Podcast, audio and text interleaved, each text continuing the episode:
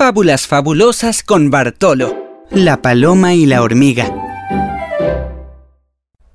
Un día muy caluroso, una hormiga bajó a un río a tomar agua, pero al acercarse a la orilla, tropezó y cayó. ¡Auxilio! ¡Que alguien me ayude, por favor! gritaba la hormiga. Al escuchar sus gritos, una paloma que pasaba por ahí sacó una ramita de un árbol y la arrojó al río para que la hormiga se subiera. Luego tomó la ramita con su pico y sacó a la hormiga del agua. Muchas gracias por salvarme.